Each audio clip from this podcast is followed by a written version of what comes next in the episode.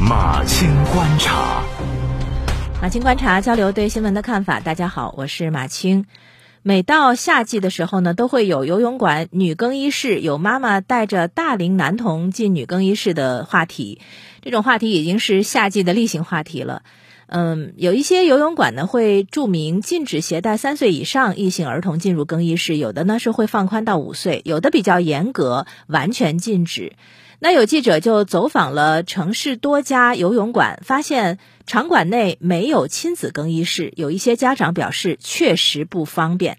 在这个话题讨论当中呢，就是有的女士会吐槽说，在女更衣室碰到有妈妈带着大龄男童非常不舒服；有的妈妈会表示一下歉意，解释一下无奈；有的妈妈呢就表现出完全无所谓的态度，好像还觉得是旁边的人小题大做。那这个往往会变成争吵的导火索。也有的妈妈呢是说自己确实很无奈。你比如说带一个四岁的儿子进女更衣室，把口罩当成眼罩戴在孩子的头。头上，结果还是被投诉了。还有妈妈说呢，带五岁的儿子去水上浴场，也知道五岁的儿子再进女更衣室不合适，就让儿子独自进男更衣室。但是毕竟是孩子啊，动作慢，出来的晚，他在外面急得团团转，不得不拜托经过的男士进去帮他看看。这样的话题呢，一旦在舆论场发酵，往往会形成阵营，在人群之间形成一道无形的裂痕。其实，越来越多的年轻父母。也明白性教育是非常重要的，孩子三岁就有了性别观念，四到六岁就已经是处在性别角色的强化期，所以携带超过三岁的异性孩子进更衣室真的不妥。那问题来了，怎么办呢？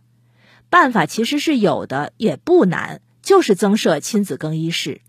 有的景区已经走在了前头，比如珠海长隆，游客去年就注意到更衣室的变革，不仅推出女士异性亲子更衣沐浴区，还有男士异性亲子更衣沐浴区。有人看到之后就开玩笑说：“这下爸爸不带娃的借口可没了。”这种对家庭需求特别敏感的景区，一定会在亲子市场竞争中赢得口碑。其实大多数游泳馆、水上浴场不用那么复杂。有一些游泳馆怎么做的呢？就是在更衣室边上搭一个帐篷，挂上亲子更衣室的牌子，也能暂时解决问题。有的游泳馆呢，可能是因为比较老旧了啊，就觉得我没有足够的空间，或者我没有足够的财力去做这件事儿。其实你看，这么简单的事情，要问的不是能不能，而是愿不愿。是财力不足还是动力不足？是游泳馆的设施老旧了，还是管理者的理念陈旧了？胡适曾经在《慈幼的问题》这篇文章里，假借一个朋友的话啊，说考察社会文明要看三件事儿：怎么对待小孩子，怎么对待女人，以及怎么利用闲暇时间。我觉得游泳馆的亲子更衣室还正好和这句话特别切题。社会的进步往往体现在人文关怀的细节里。你比如说。第三卫生间现在在城市当中，我们看到的越来越多。二零一六年开始，国家旅游局就向全国发出了通知，要求加快建设第三卫生间，解决特殊群体的如厕需求，体现厕所革命的人文关怀。什么是第三卫生间？第三卫生间不只是。残障人士使用的卫生间，就是它可以为行动不便的残障人士服务。但是同时呢，还有不同性别的家庭成员共同外出的时候，老人或小孩需要协助怎么办？就可以使用第三卫生间。